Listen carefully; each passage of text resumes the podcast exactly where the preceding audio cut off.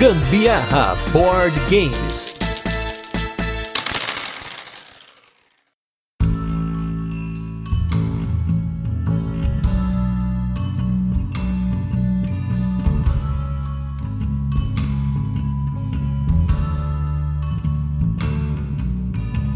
Galera, beleza? Aqui é Gustavo Lopes, Gambiarra Board Games, hoje com mais um Rodada dos Ouvintes. Esse programa no qual a gente chama os nossos apoiadores para mandar áudios. Eles vão ligar aqui pra gente, na verdade, né? A gente tá sendo recebendo ligações das pessoas contando um pouquinho das suas histórias com o tema da semana, né? Com o tema do mês. E no tema desse Rodada dos Ouvintes, nós temos aqui hoje histórias de desapego. Você que já desapegou de um jogo, de um grupo, de uma ideia, de um estilo de jogo, hoje é isso que a galera vai vir aqui para falar com vocês. E aí, como a gente tá tendo praticamente dois rodadas dos ouvintes esse mês, que a gente teve aí o nosso especial de Dia das Crianças, eu chamei uma outra pessoa, né? Geralmente é a Carol que faz o rodada dos ouvintes comigo, hoje eu chamei ele. Fazia tempo que ele não vinha aqui, mas ele é o recordista de casts gravados comigo, né? Estou aí com o Sandro Campagnoli do Borzenburg. Tudo bem, Sandro? Fala, pessoal. Bom dia, boa tarde, boa noite para vocês aí. Esse tema me atraiu muito, porque, pô, desapegar é isso aí, né, pessoal? Chega uma hora que você tem que desapegar. Então, vi aqui que a gente vai ter bastante discussão com relação aos vários tipos de desapego. É uma coisa que eu passei pela vida aí, é, desde o começo do hobby a gente sofre com especialista, isso. né? Você é especialista em desapego já, né? Nossa, cara, foi muito difícil e aos poucos eu fui me soltando e tal. E comecei a assistir aqueles negócios de minimalismo, sabe aquelas paradas ali que Mary Kondo também, né? É, tá. É, não tem como, né, pessoal? Mas vai ser bom. Você, obrigado pelo convite e tamo junto. E pra gente começar, gente, assim, o tema de hoje, como eu falei, é bem simples, mas ele tem muita história para contar, que é justamente que são histórias, né? Que é um tema de histórias de desapego. E a proposta de hoje é a gente fazer reflexões em cima disso, um cast filosófico, um cast de história, um cast de ideias, a gente refletir um pouco na experiência das pessoas e também até da nossa. Acho que tem vários exemplos aqui dos nossos apoiadores que mandaram esses áudios pra gente, que também tem relação com coisas que a gente passou, né? Que eu passei, que o Sandro passou, que os dois passaram. Então a gente vai poder discutir um pouquinho em cima disso. E para começar hoje, nós vamos aqui com um áudio aí das, das terras aí do Sano, né? Lá de Curitiba, Akira Miyake que tá ligando aqui para falar pra gente um pouquinho da experiência dele aí com desapegos, né? O que que ele se desapegou. Olá, gambiarristas e gambiarreiros. Aqui é o Akira de Curitiba para contar a minha história de desapego. Essa história poderia ter relação com a rodada dos ouvintes anterior, que falava sobre nosso primeiro jogo favorito. O primeiro jogo que explodiu minha mente no início do hobby foi Camel Up, que veio para o Brasil pela Buró Jogos, na época Redbox, e hoje já tem até uma nova edição pela Galápagos. Camel Up é um jogo super divertido e imprevisível, onde somos apostadores numa grande corrida de camelo. Este jogo poderia facilmente ser um dos favoritos e mais jogados aqui em casa. Porém, ele foi marcado por uma briga com a minha noiva no início do relacionamento e por conta disso o jogo ficou engavetado durante muitos anos. Consegui jogá-lo poucas vezes em outras ocasiões onde ela não estava, mas sempre que eu mencionava o jogo, eu era fortemente criticado. Este ano resolvi tirar ele da prateleira para jogar com meus irmãos na casa da minha avó. Guardei o jogo e sua expansão numa eco bag e fui até lá. Jogamos uma ou duas partidas e foi hilário. Eu e meus irmãos nos sabotando o tempo todo na corrida. Voltei para casa com mais alguns itens que eu precisava carregar e acabei deixando a sacola com o jogo no carro para pegar no dia seguinte. Quando voltei no carro no outro dia, aconteceu uma coisa muito inusitada. As caixas dos jogos, por algum motivo extraordinário, se fundiram. A tinta de uma caixa grudou na outra e elas ficaram inseparáveis. Tentei de várias formas separar as caixas para minimizar os danos, porém não teve jeito a capa dos jogos acabou rasgando. Aí depois de muito sofrimento cheguei à conclusão que era hora de me desfazer do jogo. Provavelmente ele voltaria para a estante ficaria mais alguns anos lá. Então decidi anunciar ele por um preço bem baixo, visto que estava danificado e tinha algumas manchas de mofo. O jogo acabou saindo da minha coleção, mas vira e mexe me pego flertando com anúncios na Ludopedia para adquiri-lo novamente. Essa é minha história de desapego que levou anos para superá-la, ou talvez não esteja superado ainda. Um forte abraço. A história do Akira é interessante, porque ela é uma história de desapego forçado, né? Mas acho que o primeiro motivo de você acabar se desapegando é justamente por isso ter dado uma treta, ter dado um problema com o jogo. Você já teve sendo algum jogo que deu treta com a sua esposa, com a família, com um amigo, você falou assim, ah não, agora eu preciso me desfazer porque deu ruim. É, por mais que às vezes você goste do jogo, quando dá treta, cara, não tem jeito, né? Não tem, não. E o interessante é que essa história dele se repete aqui em casa, só que eu não tenho essa condição dele deixar engavetado. Aqui quando dá treta, é ele eliminado na mesma hora porque a minha esposa não quer. Entendeu? A Lid não permite eu ficar com o jogo. A gente falou até naquele, na balada lá dos jogos treteiros, e depois teve mais uma balada que a gente falou que não me lembro o tema, que foi citado esse jogo. Eu falei do, do Survive, né? Porque o Survive, cara, foi um jogo assim que a gente colocou na mesa na primeira oportunidade. A irmã dela, cara, já deu, pegou com o tubarão ali em cima, cara, foi uma. Puta, ela ficou pé da vida, cara. É porque, porque eu, porque não sei o que, eu tal, já levantou. Ah, não, a gente foi naquelas do, do Vazare lá, do Sair da Mesa, sabe? Naquele cast. Pode crer, pode cast, crer. Lembra que a gente fez lá, né? Então, é, é, ela foi um dos exemplos que ela saiu da mesa e tal, assim, né? Foi o Kit Rage dela lá. E, cara, então ela já quer que eu venda na hora. Então não tem como engavetar. Pra mim é até bom, porque é uma maneira de desapegar forçadamente também. Sim, tá né? É um desapego forçado, é, então, né? É, no caso do Akira, pelo que eu vi foi,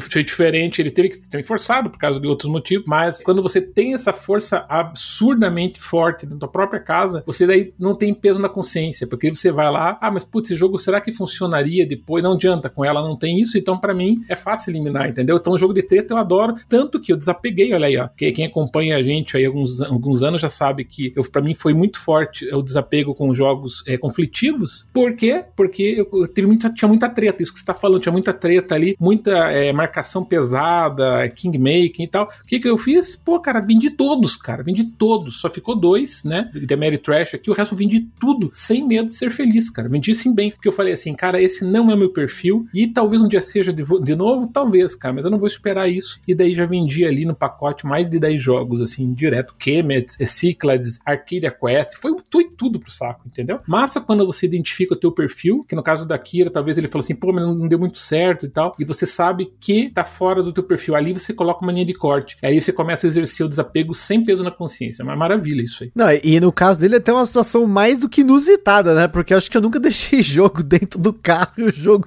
derreter, né? Essa é uma nova, assim, né? Essa que é até nova. com receio, quer dizer, eu tenho uma janela perto da minha estante aqui, mas não chega a pegar sol direto nos jogos, assim. Mas, na verdade, foi um sinal, né? Eu acho que aquele sinal divino. O cara fala, não, você precisa desapegar essa pose de jogo, vai embora. Não, ele conseguiu ainda vender jogo, né? Vender o jogo, não sei por Conseguiu, quanto ele né? desvalorizou. Caraca. Cara, vender jogo derretido assim é quase impossível, né, cara? Mas depende do preço, né? Também tem gente querendo aí até jogo chinês tudo falsificado. Então, né? Pois é, né? Tenho visto, inclusive, denúncia, tenho visto muito jogo chinês pirateado nos grupos. Gente, pirataria é crime, isso é pa- palhaçada, né? Eu, acho muito louco. Às vezes eu vou ter uns anúncios que assim, ah, esse Stone Age aqui chinês, quase igual o verdadeiro. Ah, pô. Nossa, cara, é muito Tá de sacanagem, né? Nossa, Teve até o tá que foi pego lá pelo Shopee. lá.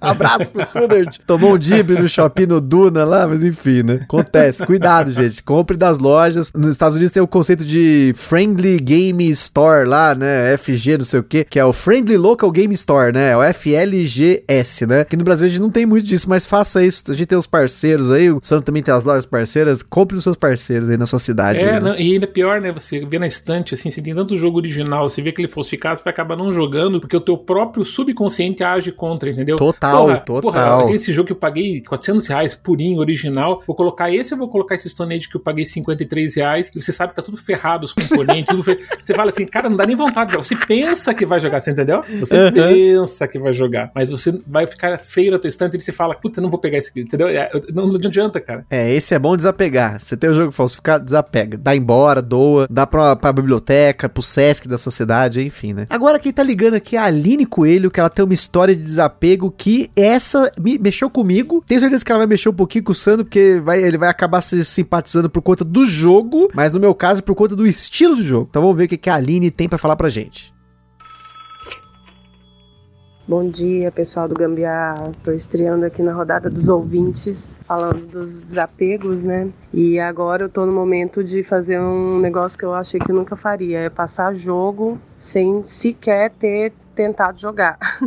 E eu achava que nunca ia fazer isso, mas eu e o maridão conversamos e decidimos que o Gloomhaven não vai dar pra gente botar na mesa. A gente tem, tem pesquisado que ele depende de muito tempo para né, é, empregar ali na campanha, muita dedicação e a o corre da vida não tá dando. A gente já comprou ele usado, mas bem novo assim, e nem sequer colocamos na mesa. Então esse, inclusive, quem quiser, tá? Já fica a propaganda. Pode me procurar lá no grupo dos ouvintes, que vai ter Gloomhaven aí num precinho bacana. Casa da Lília, assim, gente, essa coisa de jogo de campanha, como já falamos inúmeras vezes aqui no Gambiarra, você tem que ter empenho, você tem que ter o grupo, a dupla, ou até que nem o William lá do Wars Burgers, que adora jogar esses jogos solo, né? Você tem que ter empenho, né? É um jogo que exige empenho, né, Sandro? Exige você acordar cedo para jogar na casa do amiguinho, né? Muito, muito esse jogo. Eu já falei várias vezes nesse jogo, eu não quero nem de graça. E, e, né, então, o legal, o legal dela, cara, é que ela, eu acho que um dos únicos casos que ela não tem nem como desapegar, porque ela nem se apegou ao jogo, né? Ela já vendeu sem jogar. Exatamente, né? Ela se desapegou à ideia de jogá-lo, é, né? Esse é o desapego raiz, entendeu? Que você, é, você nem se apega, é o maior desapego de todos, porque você não se apegou, você desapegou sem se apegar. Não, top, top, entendeu? Esse jogo para mim seria muito fácil desapegar, né? Desapeguei rapidamente esse jogo aí, tive um esforço, cinco campanhas, cinco jogos da campanha, mas aí quando você vê que são mais de 100 partidas esse jogo, cara. Mesmo quem ama esse jogo, puta, e se você estiver jogando, como você falou, se não for solo, você tem que jogar com as mesmas pessoas e tem a aposentadoria dos personagens ainda, cara, achei broxante aquilo ali, demora pra cacete pra você poder progredir. Então quando você vê que de uma, de um, além de ser só porra, porradaria, você vê assim que entre as campanhas, as fases, né, da campanha, elas se repetem muito e você tem poucos pontos de upgrade no teu, no teu herói. Então, para você conseguir realmente fazer um upgrade decente, você vai ter que jogar muitas e muitas partidas, porque o objetivo é esse mesmo, campanhas assim, a perder de vista. E cara, isso é muito cansativo enjoa muito. Tem pessoas que amam, tem pessoas que fecharam a campanha do Blue Raven. Não sei se o Fada chegou a fechar. Ah, não, o Fada não gostou. Não, o Fada é... Não, ele gostou desse jogo. Ah, ele gosta, não, ele gosta. O Raven ele gosta. Mas eu não sei se o Fada jogou tudo, tá? Porque esse último ali das presas do Leão, ele fechou a campanha. Mas o pessoal tem que se esforçar muito, sabe? E gostar de jogar solo, né, cara? Que é uma característica que eu particularmente não gosto também. Então, para mim, jogo cooperativo, jogo solo, esse tipo aí de coisa, para mim não funciona. Então, seria fácil desapegar. Mas o dela foi legal porque é, o que acontece deve ter acontecido com você, Gustavão, mas é essa questão de você vender sem jogar, né? Sim. Ele, cara, isso aconteceu muito comigo. É cara. triste, eu vou, eu vou te falar que é triste, né? É triste, é triste. Às vezes é uma compra que você fez sem refletir, e aí Uhum. aquela coisa você vai arrastando, arrastando. Você já gastou dinheiro, você arrasta, arrasta. É, é aquela oportunidade. Eu quero ter essa oportunidade. Aí uma hora você se desapega dessa oportunidade, né? Uhum. Tem jogos que você compra por emoção, né? E daí, como, como você vai comprando muitos por emoção, você compra uma quantidade razoável, às vezes você compra 3, 4, 5 de uma vez, e você acaba jogando os outros, e esse, tem determinados jogos, eles não vêm mesa, porque você tem, sempre tem que ter uma oportunidade única de colocar ele. Ah, esse jogo aqui vai funcionar com esse tipo de pessoa, então comprei ele e tal, e você vê que aqueles dias não vão chegando, e você acaba vendendo porque não, não consegue ver aquela mesa, chegou nem, nem ser deslacrado, que é interessante, né? Esse é o pior ponto do consumismo, quando você cresce a coleção, e daí você quer ter experiências maravilhosas que você teve, você compra além da conta, e você vê que aquele jogo, depois de um tempo, já passou ali 3, 4, 5 meses, ele já nem serve pra você mais, que você já tá com outro tipo de gosto, tá numa outra fase, e você acaba vendendo mesmo, assim. Isso aconteceu direto comigo. Isso até me lembra um caso quando eu comprei o Nori, né? O Nori foi um dos maiores os jogos, particularmente assim, metade do Brasil, o cara comprou esse jogo Nori aí, e acabou. né? Virou um monte de falação aí, cara, porque era bonito e tal, né? 3D, tudo bonitão assim e tal. E daí eu me lembro direitinho, cara. Comprei esse jogo, vim tudo feliz, porque meu amigo pediu pra eu comprar na Cultura, lembra? Cultura, Cultura Zona lá, né? Jogos baratos e tal, todo mundo pegando. Pega dois aí, Sam, pega pra mim também e tal. Levei os dois, cara, nunca vou me esquecer dessa situação, cara. Peguei ele lacrado, o meu tava lacrado. Deixei lacrado e fui levar pra ele lá na Fanbox aqui em Curitiba. Peguei a, a unidade dele e entreguei. Quando eu entrego pro Bruno, né, Bruno? Um abraço pra você se estiver ouvindo aí, ó. Entreguei pro Brunão, ele dá aquele sorriso assim, tipo, vou vender. Falei, puta, cara. Cara, ele já tinha descoberto que eu não- eu não tava gostando. Rodou um, um rumor aí que o jogo era ruim, sabe? Esse tipo de coisa. Cara, todo mundo sem jogar falando que o jogo era ruim. Isso tem uma coisa bem, bem É, tóxica complicado, que tem, mas, complicado. mas, mas rolou, rolou toda. Não sei aquele. Não, cara, o pessoal falou que é ruim pra cacete, cara. Eu vou pegar e vou vender aí, cara. Ele vendeu, dei, cara, e pior, aquele sorrisinho maroto dele, cara, me influenciou. Eu falei, cara, vou vender a minha também. Ele fez um canto, só com um canto da boca, assim, tipo, ele. Foi, mas nossa, Bruno, por que que você tá rindo assim? Não, cara, é, é bomba, cara, eu vou vender. bomba. Cara. É bomba, cara. Eu falei, você jogou? Não, não, cara, os caras estão falando aí. Eu falei, puta, cara, sério? Pô, também vou o meu, então. Cara, então, cara, foi desapego, desapego, ó, um novo tipo de desapego, hein? Desapego é, fake news. Tá vendo? Desapego fake news. tipo, tá vendo? Cara, você recebe ali, cara, aquelas informações, você vai naquela emoção. Cara, é muito ruim, cara, vou vender, cara, não vou nem jogar, cara. Então Ai, entra caramba. direto no, no caso da Aline, bicho. Nossa, cara, isso aí, cara, Deus o livre, cara. Cara, não tem nada a ver com, com o assunto, né? Mas eu vi uma reportagem esses dias de uns caras que acharam que uma galera que tava correndo de crossfit, que era um arrastão coleção. Pra mim é a mesma coisa. Sabe quando você vê a galera correndo, você vai correndo Uhum. junto? Tipo, Não, cara, que que tá todo mundo falando, cara. Foi o jogo mais vendido lacrado que eu vi aqui em Curitiba acontecer, cara. Ninguém queria mais jogar o jogo, porque desse deslacra, ele perde um pouco do valor, né? Você vender Lógico. lacrado. Apesar que tem conhecer. o aberto pra conferência hoje em dia, Ah, né? é. Que sai mais caro. Exatamente, né? Nossa, cara, essa foi uma das maiores histórias que tem desse desapego aí. E filosofando, quem vem aqui agora pra filosofar com a gente aqui, ela que tá sempre presente, sempre ligando pra gente nessas horas aqui no nosso Rodado dos Ouvintes, é a Amabile, vai vir falar um pouquinho agora do que, que ela considerou como desapego aí na experiência dela. Olá, olá pessoal, tudo bem por aí? Aqui é a Amabile de São Paulo. Olha, quase que eu não venho aqui falar desse tema porque tava bem difícil pensar em uma história de desapego. Vender o jogo assim de uma forma geral não é exatamente um problema, desde que o jogo não faça parte da coleção dentro da coleção, como por exemplo os jogos do Lacerda, nem seja um dos meus xodós, é, ou seja, né? Talvez eu tenha mais história de apego do que desapego. Eu era bastante apegada a não vender sem jogar. Até que vendi o primeiro jogo com quase 200 cartas eslivadas sem nunca ter visto mesa. E aí eu passei a entender que às vezes a gente erra na compra e é melhor passar para frente, tendo jogado ou não, do que ficar parado, né? E que talvez nunca veja a mesa. Porém, ao mesmo tempo, eu tô me desapegando da questão tem que ver mesa e admitindo que tem jogos que estão e provavelmente continuarão na coleção, a gente jogando ou não. Também tô desapegando de chegar um jogo e correr e eslivar. Vamos jogar primeiro, conhecer, ver se ele vai dar certo ou não, depois a gente esliva. Mas é isso, pessoal, desapegar não é fácil, nem sempre rola e tá tudo bem também. Valeu, pessoal, e até a próxima. Mais uma aí que desapegou, né? Errou na compra, desapegou sem jogar, mas a Mabel falou duas coisas importantes aqui. A primeira delas é que reflete em mim no Santo, que com certeza, que são as coleções dentro da coleção. É aquele jogo que às vezes o jogo é bomba, mas você não pode vender porque ele é uma coleção do designer, ou ele é uma coleção da editora, ou ele é uma coleção de um tema que você queria fazer, e aí já era. E você bloqueia, você bloqueia a venda. Você fala, não, não, não importa se eu vou jogar esse jogo ou não, ele vai ficar na coleção. Eu tenho vários, Santo tem muito mais que eu, né? Eu até falei há um tempo, o verbo sangrar pra mim é você comprar um jogo do designer, pagar caro, jogar, o jogo é ruim, mas não pode tirar da coleção. Tem que ficar, né? No Fister tem um aqui, né? O Tony, um abraço pro Tony, querendo jogar os jogos do Fister lá do B, vai jogar no evento lá do Birds and Burgers. Né? No BB Fest a gente vai jogar esses jogos diferenciados aí. Mas, né, considerar que tem, é, às vezes o jogo não é ruim, não é bom, né? Mas acho que mais importante ainda, não sei se o Sandro já se desapegou disso também, mas acho que no começo do, do hobby eu tinha muito essa coisa de eslivar jogo, falar, não, eu preciso jogar, eu preciso rodar, né? Até no começo, a gente gravou um dos primeiros casts que eu gravei com o Sandro, que foi o cast do colecionismo, que a gente falou até de rodar a coleção, eu tinha uma regra que se em 365 dias em ponto o jogo não, não jogasse, eu vendia, né? E hoje em dia, cara, eu me desapeguei um pouco de regra, assim. eu,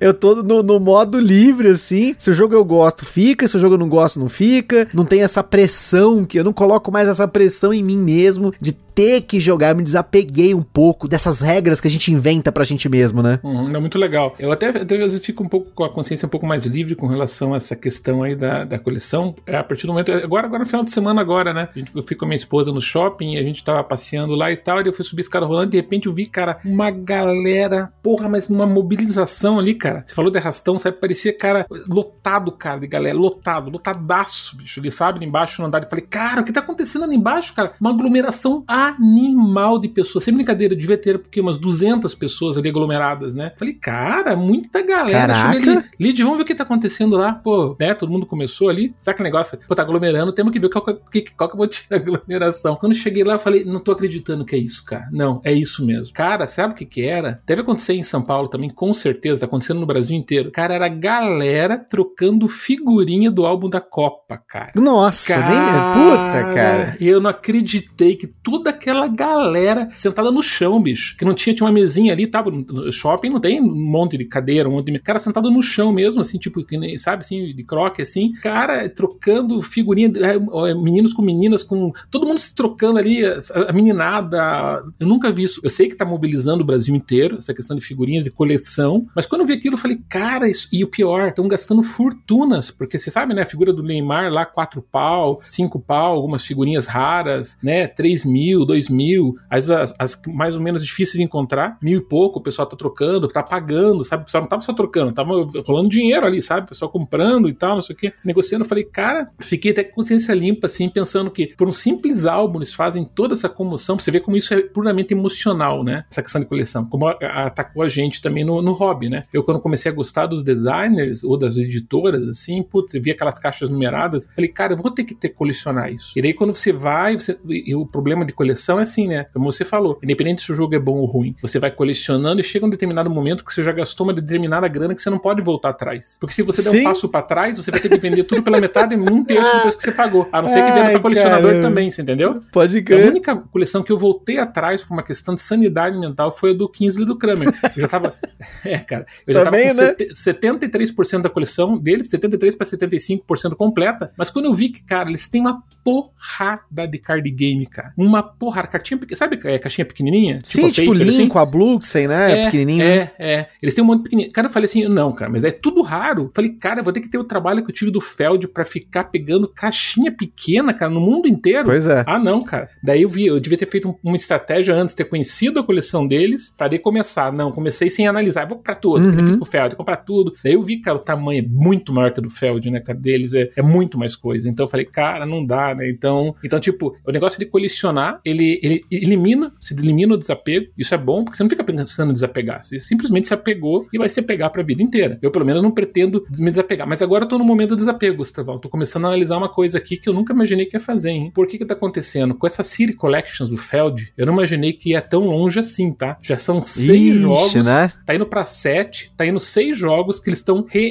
fora o Marrakech, o Marrakech lá, eles estão reimplementando tudo. Agora veio o Bora Bora com o Cusco, né? E vem, veio também agora o até o La Isla, cara vai ser relançado. Pois é, até o La Isla eles vão fazer, Isla, né? cara. Então eu falei assim, porra, mas daí, daí é sacanagem, porque daí não é uma questão mais de colecionar, é você ter que começar a ter na tua coleção jogos repetidos, cara. Daí é, é trash, entendeu, cara? Daí, cara, eu tô muito pensativo, você começa a, a vender a coleção para poder pegar a Collection, eu vou comprar, isso é ponto, não vou, não, não, vou comprar, tá comprado já. Não tá comprado já. Sabe aquele negócio do coaching? Você tem que você tem que desejar, você tem que dizer que já aconteceu. Uns amigos meus fizeram umas sessões de coaching. Olha essa, cara. Meus amigos fazendo sessão de coach chega assim, cara, mas você já é, conseguiu aquele emprego lá, não sei o quê? Não, já consegui, cara. Mas como? Você conseguiu? Você não me falou? Não, não consegui ainda. Mas tô dizendo que já consegui porque quem fala que conseguiu, já conseguiu. Entendeu? Então, já, olha já, o coach já, Atlantis já aí. Peguei, não, já, já tô trabalhando, cara. Já tô trabalhando, mesmo vou trabalhar. Você vai trabalhar onde? Você não foi contratado ainda? Não, cara, calma aí. Pô, você tem que pensar na frente, entendeu? Você tem que imaginar fazendo aquilo, entendeu? Você já, tem amigo meu que imagina já num, apartamento de 15 milhões, cara. falei, meu Deus, mas 15 Ô, milhões, louco, isso é absurdo. Cara, isso sim. Cara, daí, mas aquele negócio, cara, cola a, a foto, cara, cola a foto ali na tua parede e fica olhando para aquele apartamento. Vai chegar uma hora que vai começar, sabe? De repente vem dinheiro dando pelos correios, né, cara? Pô, aí, ah, Já tô esperando, então, vou fazer isso também. Vou lá. Use, cara, essas técnicas coach é bom, hein, cara. Essas técnicas são. Entendeu? Lembra, nunca esqueça, cara. Posição do super-homem e rugir do leão. Entendeu? Isso é, aí. Não, é. Tá louco. O pessoal gente. tava exercitando isso, hein, cara. Ó, mas, mas ó, gente, faça como o Sander, gente. Ó, comece a desapegar da sua coleção. Eu fiz um recentemente, assim, eu, eu tava começando a colecionar designers italianos, né? Uhum. Cara, chegou um momento que eu falei assim: não posso ter outra coleção da coleção. Eu vendi o barragem. Uhum. Vendi o barragem, uhum. falei, não, chega, não vai rolar. Porque eu tava começando a ver que eu tava colecionando jogos do Simone e Luciane. Só que assim, eu uhum. sei que eu não iria, por exemplo, jogar o barragem tão cedo, porque a Carol não gostou do barragem. Então eu falei, mano, vamos vender esse jogo. Assim eu desapego desse designer, então eu não tenho mais vínculo. Se, se eu, eu, desapeguei disso, eu posso comprar e vender outros jogos dele, ter experiência e depois vender, não tem problema nenhum, né? Acho que é importante uhum. desapegar, às vezes, da coleção dentro da coleção. Mas também é legal ter. Às vezes você gosta de um designer, tenha. Se você não quer mais os jogos, venda. Não precisa ter todos também, né? Não precisa ser essa loucura toda. É, porque o principal ponto do desapego, acho que os, os ouvintes aí vão, vão, comentar uma hora ou outra, é, mas é, é, o que vai te limitar realmente uma hora que você não tem mais o que fazer, por mais que você queira, é o espaço. E quando o espaço acaba, porque jogos são né, muito grandes, é, por mais que você tenha uma mansão, cara, uma hora vai acabar o espaço. Não adianta, uma hora vai acabar. Pode ser menor, pode ser maior, pode ser médio, o espaço que você tem, seja o que for, uma hora a tua estante acaba. E daí você começa a fazer aquela velha né, fuga, né? Começar a colocar em banheiro, começar a colocar em guarda-roupa e tudo mais, que, que todo mundo já teve, né? Quem não, né, cara? Quem não já colocou um joguinho fora da, da sua estante, né? E o que acontece? E daí você tem que vender. E daí você tem que desapegar. Também é um desapego espécie forçada. Porque você tem, eles têm que olhar para a tua coleção, refletir, ver o que, que vai sair. Eu, eu descobri com toda a, a, nossa, a nossa carreira de anos assim, de jogador, que eu descobri que o mais, é, é, assim, digamos, saudável quando você chega nesse ponto, é usar aquela regra do um para um. Cara, para entrar um jogo tem que sair um jogo. Daí você tá feito. Ah, mas vai ser difícil, eu gosto de tudo. Paciência escolhe, vai doer, vai ser difícil, porque chega uma hora assim que é muito fácil no começo, né? Você tá com um monte de bomba, você vai vendendo tudo ali e tal, mas depois acaba. Daí só tá os seus jogos que se ama, cara. Daí você tá com todos lotados, você consegue. Minha coleção de tá lotado, tirando as coleções, obviamente, que ocupa espaço né, gigantesco, e nem todos são bons, o resto são todos jogos que eu amo. E você olha, cara, cara, é agora, cara. Puta, vou tirar esse. Ah, não, cara, isso aqui você começa a imaginar, jogou, jogou, sabe aquela, aquele prazer que você sentiu naquela jogatina? Puta, mas esse aqui que eu quero colocar é muito bom, mas o outro também é muito bom. Daí, cara, você começa a fazer essa reflexão. Mas é bom exercitar isso, porque aí você exerce o desapego. Você se desapegar das emoções, cara. cara, é poético isso, hein? Se desapegar, porque, porra, cara, eu tive muitas emoções com a minha esposa, com meus amigos, aquele jogo. Cara, ser desapegado das emoções, cara, dane-se, cara. Vai ser aqui mesmo para um novo entrar. E daí você consegue ser saudável, sabe por quê? Duas vezes ser saudável. Primeiro, porque você respeita o espaço que você tem. E segundo, você gera dinheiro, cash, para comprar outro jogo, cara. Então você acaba não gastando, ou, ou só vai complementar um pouco, ou, que seja metade do preço. Os jogos estão tão caros que qualquer ajuda é, já é benéfica. Mas você ajuda a comprar novos jogos, cara. Então, putz, cara, quando você entra nesse, nesse rodopio de desapego, assim, que você consegue eliminar um para comprar um, é, você chegou ali no, no, onde a gente quer como colecionador e como board gamer. Não, e, e já pegando esse gancho, o Sandro pegou o gancho perfeito aqui, que é essa coisa de você né, precisar de, um, de uma caixinha, né, de, de uma reserva para você comprar um jogo, que é, quem tá ligando aqui agora para contar história. Essa história ele já tinha me contado antes, mas eu falei, você precisa contar essa história no podcast, que além de ser engraçada, é uma história que gerou aí um, um, um valor aí legal para ele poder comprar outros jogos. Tô chamando aí o Davi. Vem aí, Davi, fala aí, Davizinho, o qual que foi a sua história, porque tem duas, ele vai contar duas histórias. Eu já tô sabendo que eu já conversei com ele antes, mas ele tá ligando aqui para contar para vocês aí do Rodados Ouvintes qual foi a história de desapego grande dele. Bom dia, meu nome é Davi, sou de Guarulhos e eu tenho duas histórias de desapego bem rápido. Uma que eu tinha tudo, tudo, tudo, tudo mesmo, uh, de um jogo chamado Crossmaster. E depois eu comecei a colecionar ele. Foi um pouquinho depois começou a pandemia, começou a pandemia, aí eu comecei a colecionar. Muita gente sabe que eu tenho uma estante grande aqui de, de miniaturas. E aí eu queria completar aquela estante. E aí eu fui comprando um bonequinho, outro, outro, outro. De repente eu encontrei um grupo. E nesse grupo eu descobri que tinham muitos colecionadores. Esse é um jogo de colecionador, mas também é um desenho e aí eu comecei a assistir o desenho com meu filho. Então, quanto mais nós assistíamos o desenho, mais nós comprávamos. Ah, eu quero aquele personagem. Será que existe? Ah, eu quero aquele outro. E eu comecei a colocar lá tudo. Inclusive, o jogo tem um KS que eu paguei 300 reais. Depois eu descubro que ele, com esse negócio todo de pandemia, e aí foi, ele se tornou 2.200 reais. Eu tenho, tinha um Bowlfball, que é um jogo de futebol americano dentro do jogo, e eu tinha uma parte que era uma quest, que era uma outra caixa eu comecei a me aprofundar mais nesse mundo de board game e falei, poxa, não adianta ter tudo, tudo, tudo. As caixas estavam lacradas, essas três últimas que eu citei, e eu falei, olha filho, vamos ter aqui o que tem aqui na parede? Que era o que era necessário, porque essas três caixas que eu tinha era só o personagem com outra roupinha. Então nós decidimos desapegar, vender essas três caixas aí que eram super difíceis de ter no Brasil, eram complicadas porque era só importado nós nos desapegamos dessas caixas para comprar outros board games. Mesmo assim, nós ficamos com a coleção praticamente completa, né? Com todos os personagens que, que tem lá na nossa estante. Então ficou mais para, vamos dizer, uma decoração ali na sala. E quando ele quer brincar, ele brinca um pouco com aquilo. Então, minha primeira história de desapego é isso. Nós nos desapegamos daquela história de ter o tudão e compramos outros board games. E a segunda história foi perto do DOF sabia que ia ter aquela feira grande, sabia que ia ter muito jogo para chegar, e aí vai. E eu tinha, acho que foi o meu maior desapego, que foi o primeiro, não board game, mas o primeiro card game que eu já tinha visto na minha vida. Foi em 96 que eu comecei a comprar. Eu comprei tudo porque era muito barato uma caixa era 100 reais e essa caixa de 100 reais vinha a coleção completa e até sobrava. Então eu comprei tudo naquela época e tudo que eu comprava eu tinha muito carinho com as cartas. Eu guardava numa pasta e assim, sim, ela saía do booster e entrava na pasta, saía do booster e entrava na pasta. Então,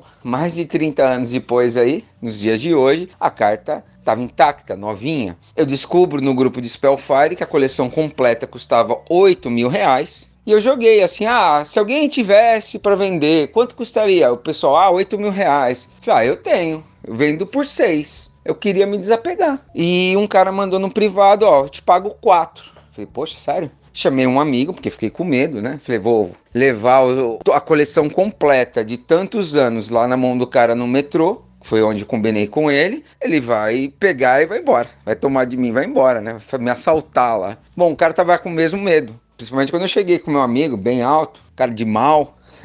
e aí, o cara, o rapaz me fez um pix, eu passei a pasta, olhei pro lado e parecia uma assombração, porque ele sumiu.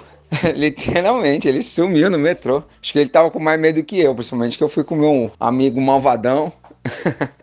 então ele foi embora. E aí eu me desapeguei dessa parte aí eu, eu poxa, imagina, 4 mil reais de board game num, um dia antes do DOF, eu cortei pela metade, Falei, ó, vou gastar só uma parte. Foi lá e comprei meus, meus board games. Mas foi um desapego de muitos e muitos anos, desde 96. Esse desapego do Davi foi um, em ponto, assim, né? Essa história do Spellfire dele é sensacional. Ele me contou, na verdade, de um jeito bem diferente, viu? vou falar para vocês aí que foi muito mais engraçado a, a, ideia do negócio aí. Sobre essa coisa do metrô, do cara tá com medo. Dele tá com medo também, porque imagina, cara, você tá fazendo uma venda Sim. de 4 mil reais, eu estaria também realmente muito receoso, né? Ainda mais encontrar no metrô, tá? Essas coisas assim. Mas é, o interessante é que o Davi ele teve duas grandes coleções que ele resolveu resolveu se desapegar praticamente por completo. Eu sei que o Crossmaster, ele ainda tem algumas miniaturas lá que ele deixou pro filho, né? Quase que um legado deles juntos, né? De ter feito essa coleção junto com o filho dele, mas ainda assim a parte que não faria sentido na, na pra brincadeira que eles têm lá, ele acabou vendendo que era até a parte mais rara, né? E eu acho que muitas vezes a gente, quando gasta muito dinheiro com algum jogo, com algum Kickstarter, algum financiamento coletivo, alguma coisa que a gente comprou, a gente às vezes até fica mais propenso a ficar com aquilo, né? E é difícil porque você esboçou uma puta de uma grana para comprar aquilo, às vezes você não aproveitou o suficiente, mas você acaba ficando com aquilo na cabeça. Poxa, né? É uma coisa que eu tenho há muitos anos, né? É uma, pode nem ser de board game, você pode estar tá falando de qualquer coisa, né? E, e, isso é uma coisa que desde pequeno eu fui ensinado em casa a tentar desapegar sempre, assim, né? Eu já tive muito mangá, já falei aqui, livros, Magic. O Magic eu vou falar um pouquinho depois, mas eu, eu sempre desapeguei com muita facilidade quando eu falava assim, não, agora, se eu não tô usando isso, isso, se isso não faz mais sentido da minha vida, se é um hobby que eu não tô praticando mais, manda embora. Porque aí é uma grana que entra para você gastar com outro hobby. Uhum. Da mesma forma que o board game um dia, pode ser que a gente faça o famoso uhum. Né? Já vamos falar Exatamente. várias vezes essa palavra do Lukitar. É uma hora eu falo, pô, vou vender tudo, fazer uma, uma grana aí, compra um carro, compra um negócio aí, sei lá, compra uma uhum. guitarra. Vai saber qual que vai ser o próximo hobby. A gente nunca sabe, né? Exatamente. O que me chama a atenção na história do Davi é uma coisa que acho que também é, é, usa para o desapego, né, pessoal? É o seguinte: você começar a comprar tudo, tudo daquilo, tudo de um jogo, sem ao menos. Desenfreado, estar, né? Desenfreado. É desenfreado, desenfreado, sem você estar nem jogando direito aquele jogo base, as expansões e tal. Aconteceu comigo uma história parecida foi com o Summoner Wars. Bem no começo, na primeira edição da Galápagos lançada aqui no Brasil, ela é, como lançou, né? Pô, fiquei feliz pra caramba. Ô, oh, cara, foi lançado né, as cartas tudo textinho em português, bonitinho e tal, pra poder é, habilitar jogar com qualquer pessoa e tal, apesar de ser jogado duas pessoas, né? Então era mais gostoso, assim, né? Quando você tá tudo bonitinho. E daí comecei a comprar, cara. Comprei, cara, aquele Master Set, e fui comprando tudo, tudo, tudo, tudo, cara. E quanto mais eu comprava ali, mais me enchia, assim, de paixão, porque é um jogo que eu gostei muito, né? Só que o grande erro, até a Mabel, esqueci de comentar, mas ela falou do negócio de deslivar. Você vai comprando cartas, porque são hora basicamente cartas, e vai deslivando tudo, desliva, desliva, desliva, desliva, desliva, desliva, e compra, compra, compra, compra, desliva, desliva, desliva, e compra, compra, compra. Daí tá, parece que depois que você completou a coleção, beleza. Ah, que ufa, agora tô pronto para jogar. Daí o que acontece? Você não vai jogar, entendeu? Porque já, tá, já passou a fase, já tá em outra vibe, já tá jogando os euros lá. Cara, isso me lembra muito, não sei se você passou por isso quando você era criança com meu irmão, cara, o divertido de Playmobil, de qualquer bonequinho que era, era montar ali a cidade e tal, né, construir. Quando você, brincar mesmo, agora vamos lá, pega o teu carro, vem aqui, sabe? Aconteceu com a minha filha também aqui agora, a gente desapegou do, do, do, do Silvanius, sabe aquele Silvanius? Ah, desapegou É- da Silvânia? é É, que saiu da cara, É que ficava na sua estante aí, né? Você Sim, tirou lembra? também, né?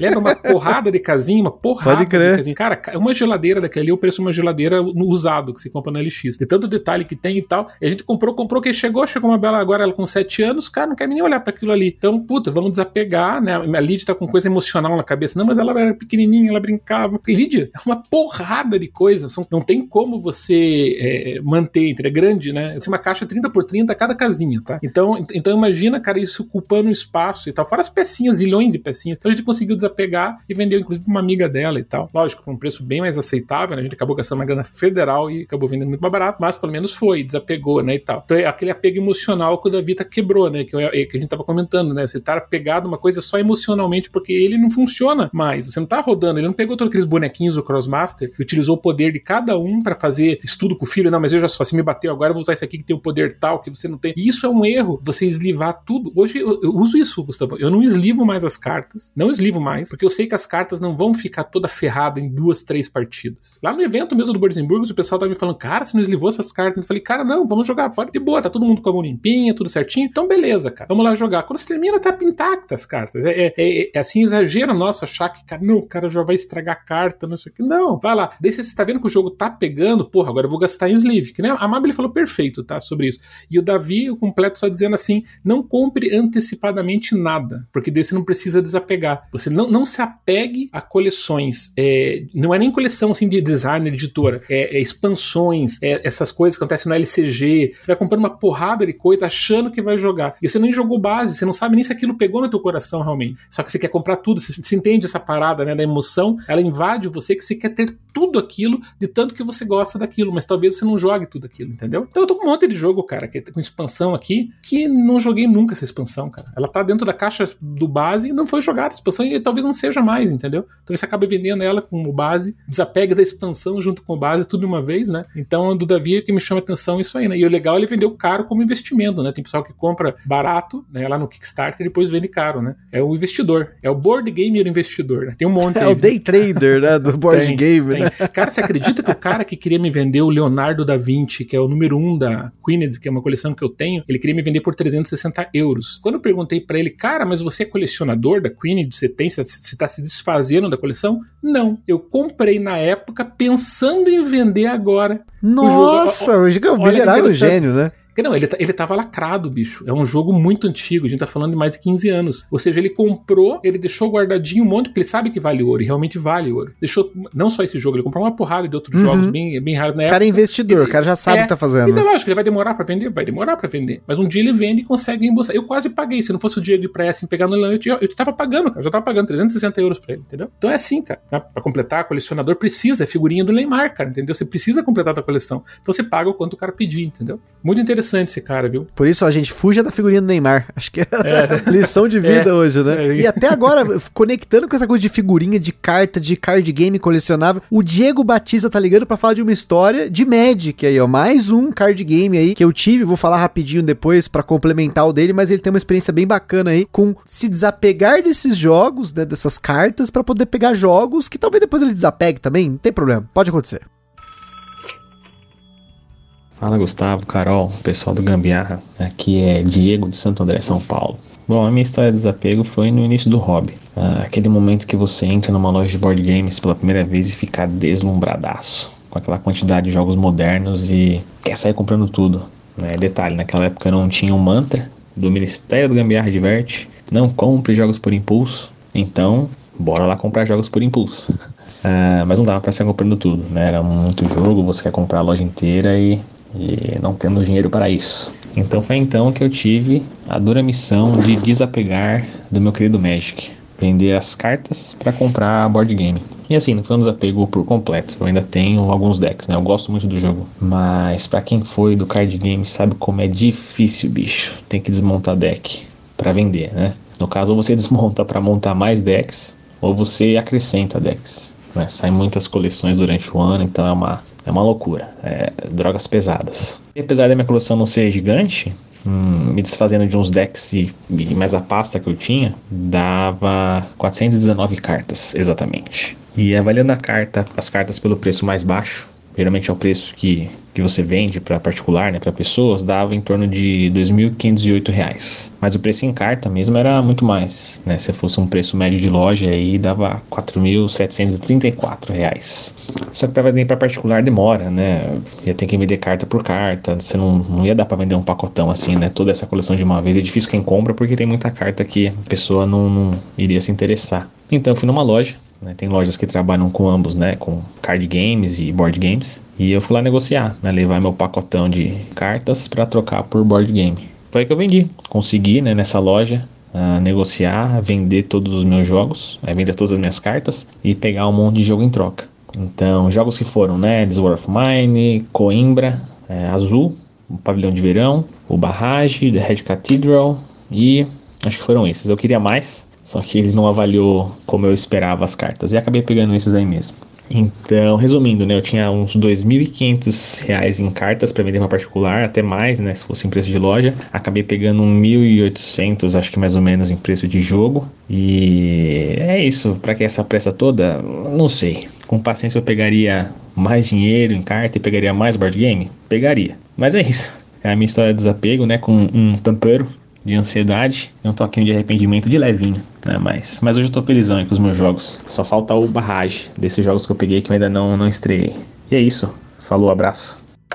Então, gente, assim como o Diego, que vendeu os Magic dele, o Sandro, que vendeu as Silvanas aí agora, recentemente, também vendi meus Magics, né? Acho que eu já falei em alguns momentos aqui no cast que eu tive muitas cartas de. Eu tava falando outro dia lá no grupo lá do pessoal da Lost Token, lá um abraço pessoal da Lost Token, que eu e meu irmão a gente tava num nível assim de que a gente influenciava outras pessoas para comprar cartas, para que a gente pegasse as cartas que elas compravam, olhava e ficava, opa, essa carta aqui, eu já sei que vai ficar cara no futuro, eu vou trocar por uma carta que é mais barata minha. Era uma coisa assim, era agressivo a parada, assim. Durante, assim, uns 10 anos a gente foi muito ruim, assim, no Magic, assim, com os nossos amigos e familiares. Mas, enfim, era, era um vício, era realmente um vício, né? E aí, assim, acabou que isso rendeu muito dinheiro. Não foi um dinheiro, assim, que foi um, aquele orgulho, né? De pensar, pô, né? Esse dinheiro foi bacana. Não, porque a gente fez muita sacanagem mesmo. Vou ser sincero, era sacanagem. A gente pegava a galera, assim, antes de sair o bloco de Magic, o, o Magic sai em blocos, né? São expansões e tal. E aí a gente ia, tipo, antes de lançar o bloco, a gente decorava todas as cartas, a gente mexia, baixava na Lan House as imagens das cartas e ficava olhando, pô, mas essa carta aqui, eu acho que essa carta vai combar com outra, essa carta vai ficar cara, vamos ficar esperto nessa. Alguém pegar essa carta, você tenta puxar, vamos tentar passar, fala que é barato, fala que ela é ruim. Era ruim mesmo, porque era um, assim, querendo ou não, o Magic é um hobby caro, mas ele, ele é, já é muito mais caro do que ele foi antes, assim. Ele não era caro tanto na nossa época quanto ele é hoje, vamos dizer assim, né? Hoje é um absurdo. Eu fui ver recentemente para comprar um deck aí de Commander é 350 conto, num deck que na época eu pagava Nossa. 50. Um Buster que era 12 reais, 15 reais, hoje é 55, 100 reais, dependendo do, do da, da, expansão, do set, né? Então, assim, o, o Magic eu tenho bastante orgulho de ter vendido tudo, eu, eu aproveitei muito, mas eu vendi praticamente 99% da minha coleção, tem uma outra coisa que ficou na casa dos meus pais, mas pelo menos esse desapego ele me trouxe um alívio, de, não só de desfazer de algo que valia uma grana e me rendeu uma grana, mas de desfazer até dessas memórias, de coisas que foram legais,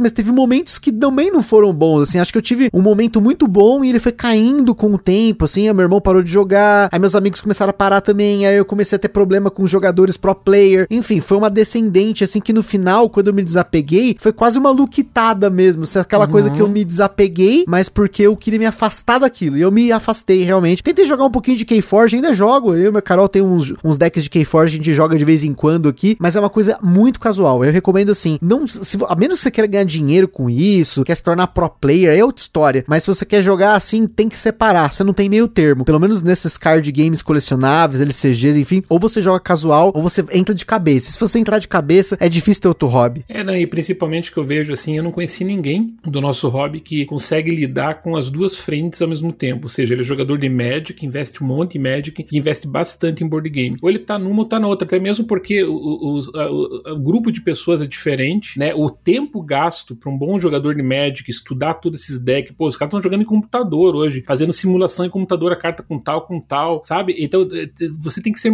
Se você quer ser pro player, né? Você tem que ter uma dedicação que não vai te sobrar tempo pro hobby de board games. Então, acaba indo para o outro. Então, eu já vi muita gente vender, realmente se desfazer do Magic. Então, a situação do Diego foi bem legal, porque realmente ele usou um para entrar em outro, né? Tanto que ele falou que ele começou agora a coleção aí, algum tempo atrás, e quando você é jogador novo, cara, esse é o problema, né? Todo jogador novo passa por isso, né? Dependendo, obviamente, da grana que a pessoa tem, mas ela sai comprando de uma forma desenfreada, cara. É assim, alucinante. Porque o board game é transmite experiência. E a experiência é uma coisa prazerosa. Sendo prazerosa, o ser humano quer prazer. E sendo, se ele quer prazer, ele quer repetir aquele prazer em várias doses, talvez diferenciadas com outras coisas. Então, esse, essa necessidade por prazer faz com que a gente tranque o cérebro, assim, ó, a parte racional e vá totalmente no emocional. Cara, é uma compra impulsiva emocional totalmente. Porque o que, que veja se faz sentido. Você é um jogador iniciante, tá começando agora, pô, joga com os amigos. Você não tem paciência de esperar para jogar com os amigos, para jogar online, para ver se o jogo é bom. Você já quer comprar tudo, tudo que existe de, iniciante ali. Você, você, consulta os canais, pega lá top isso, top aquilo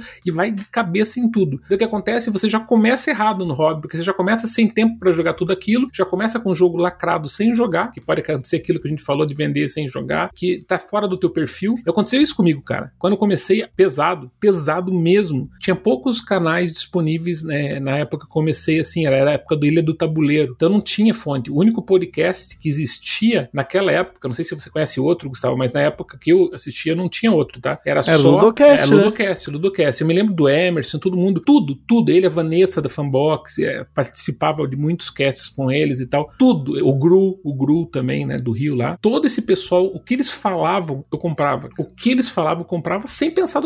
Pô, comprei. Cara, comprei aquele Robo Rally lá. Cara, uma merda aquilo ali, cara. Puta, cara, uma merda. Sabe? Comprei um monte de jogo assim que não tinha nada a ver comigo. Cara, jogo chato, ação programado, mas. Você compra para diversificar. Você ouve eles falando, não, mas esse aqui é de um jeito, né? Foda, né? É, era o gosto deles que não era compatível com o meu, muitas vezes, entendeu? Então, alguns era, era muito massa, né? Obviamente, né? Eu comprei, cara, eu lembro de chegar caixas e caixas aqui em casa do, da Cool Stuffing, da Miniature Market. Eu comprava, naquela época não tinha loja no Brasil. Então você tinha que importar, era o único jeito de você ter acesso a esses jogos. Então, cara, você comprava assim, assim, desenfreadamente mesmo. Daí encheu, puta, agora encheu, agora tem que parar. Minha estante era pequenininha na época, ah, agora parei. Deixa eu ver agora. Puta, vou jogar esse aqui, não gostei. Vou jogar aquele, não gostei. Aquele outro, não gostei. Puta, cara, falei, nossa, torrei uma grana animal. Na época o mercado não estava aquecido, então vou ter que vender esse jogo que não é conhecido. Daí você não conseguia vender. Hoje em dia tá super estimulado, super aquecido. Mas naquela época lá, cara, puta, vou vender esse robô rally aí. Pô, ninguém quer isso aí, entendeu, cara? Então era difícil você, sabe, se virar no hobby. Não é hoje como é estimulado como é hoje. Então, cara, não entre. Apesar de a gente falar, não vai adiantar nada, viu, Gustavo? Nós vamos falar isso aqui 500 a vezes. Gente tem, a gente mete o Ministério gente... de Gambiarra. o próprio Diego, pô, diga apoiador é. nosso, ouve a gente direto. Enfim, né? Acontece, né? Acontece. Vai, vai você, vai, seja forte, seja forte. Tenta evitar esse consumismo inicial. Você vai comprar muita tralharada que você não vai gostar, não é teu perfil, não tem nada a ver. E você vai gostar pela arte, vai comprar por, porque falaram que é muito bom e realmente é bom na opinião da pessoa, mas na tua não vai ser. Então, é, espere se conhecer, mas é difícil, cara. Putz, esse hobby é muito triste nesse aspecto, cara. A gente, é um vício, cara. É louco isso aí. é triste não, demais. E, e, e, tem até quando o, o, o, acontece é o pior. Às vezes você gosta do jogo, mas você tá num momento que você pensa, você tá meio assim, ah, acho que eu vou vender que eu não tô jogando muito. E aí você se arrepende. E essa é a história que o nosso editor, que já nos ouviu até agora para editar esse episódio, ele resolveu mandar o áudio dele para falar da história de desapego dele, que ele se arrependeu. E essa me doeu, viu, viu, Fabs? Vamos ver o que, que o Fabs tem para falar.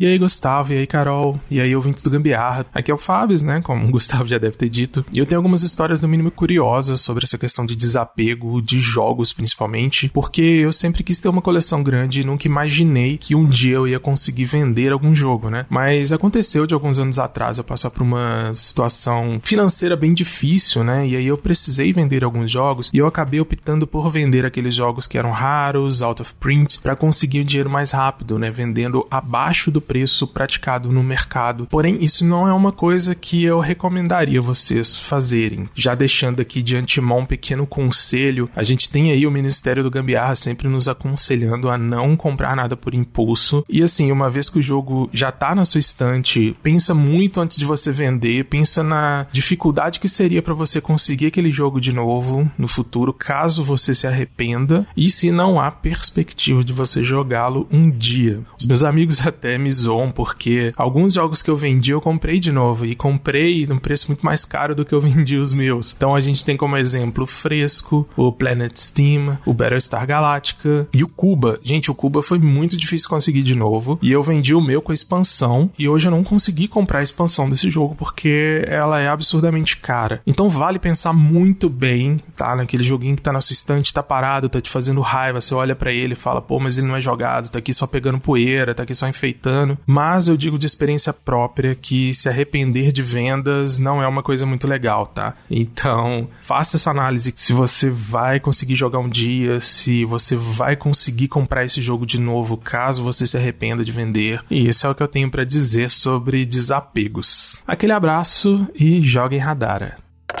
Olha, o conselho do Fábio é importantíssimo, gente. Importantíssimo uhum. essa coisa de você refletir o quão difícil vai ser para você comprar um jogo caso você se arrependa de vendê-lo. E aí, mais algumas semanas aí vai sair um episódio que a gente falou um pouquinho sobre a versão à perda. E tem uma coisa na versão à perda que é justamente esse efeito de quando você tem algo, você se apega a ele e você precisa dar ele embora. E aí, o sentimento que vai acontecer depois é o que vai te dar ali o, o norte do que se você tomou uma uma decisão certa ou errada, porque na hora você não sabe se aquela decisão é exatamente a melhor pro seu futuro. Às vezes você tá pensando naquele momento, você tá pensando, ah, preciso fazer uma grana rápido, putz, esse jogo tava ocupando espaço, sabe? E aí chega esse momento trágico que você reflete, senta pra, pra refletir e fala, que vontade de jogar esse jogo. Para falar a verdade, aqui em casa eu só recomprei um único jogo até hoje, que foi o Lords of Hellas, que eu me arrependi de ter vendido ele, porque eu joguei ele uma vez numa época que não era o meu perfil, não era o nível nível de complexidade, né? Na época ele era muito complexo para mim e depois quando eu recomprei ele, ele na verdade foi muito mais simples do que ele era na minha cabeça, mas aí teve toda uma trajetória desde que eu vendi a primeira cópia para comprar a segunda aí, felizmente comprei a segunda mais barato, mas não é sempre que isso vai acontecer, como vocês ouviram aí no caso aí do Cuba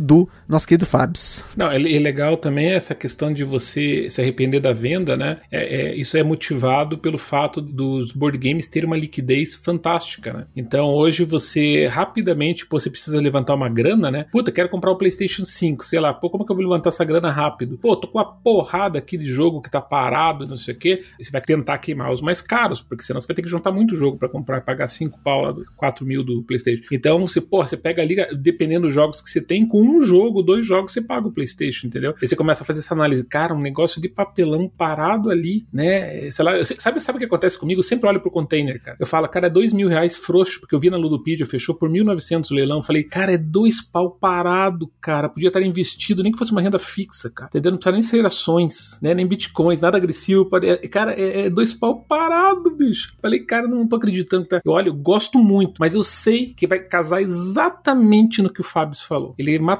ali. Eu vou vender o container e não vou conseguir comprar de novo. Cara, ou se para comprar de novo, vou pagar mais caro que dois mil, entendeu? Então, cara, é exatamente isso, cara, que ele falou. Quando ele falou isso, plim, acendeu na minha mente assim o container. Eu sempre olho ali, cara, passo o olho ali e falo, cara, tem que jogar. Porque o container tem um problema, porque, como o Gustavo, aqui a gente joga bastante em casal. É meu, meu 80% das minhas partidas são em dois com minha esposa, e o container não serve para dois, entendeu? Então você tem que mobilizar uma galera, né, para jogar. E daí sempre que eu vou nos eventos, puta, tem que estudar as regras do container. Ai, cara, não, não, vou pegar aqui, isso aqui, isso aqui, isso aqui, que é só dar uma pincelada, entendeu? E já, já tá na cabeça. Eu não vou estudar com essa porra, essa regra. Não, não vou não. Vou não, entendeu? E daí vai ficando. Então quando você pode colocar na mesa, você não coloca, porque você não quer estudar as regras. E, e, e acabei no, no Boards Burgers agora, o último que teve, tava lá o container, porra, eu falei, cara, os caras trouxeram o container. Acho que era o Léo que tava jogando, inclusive. Puta, legal, né? Aquela negociação, dos melhores jogos de negociação do planeta, né? Então eu acabo não vendendo, entendeu? Com esse medo, exatamente para evitar o que aconteceu com o Fábio. Muito bem comentado, né? É porque justamente, cara, é uma grana ali que tá, né, borbulhando para você ali, né, comprar o que você quer, né, cara?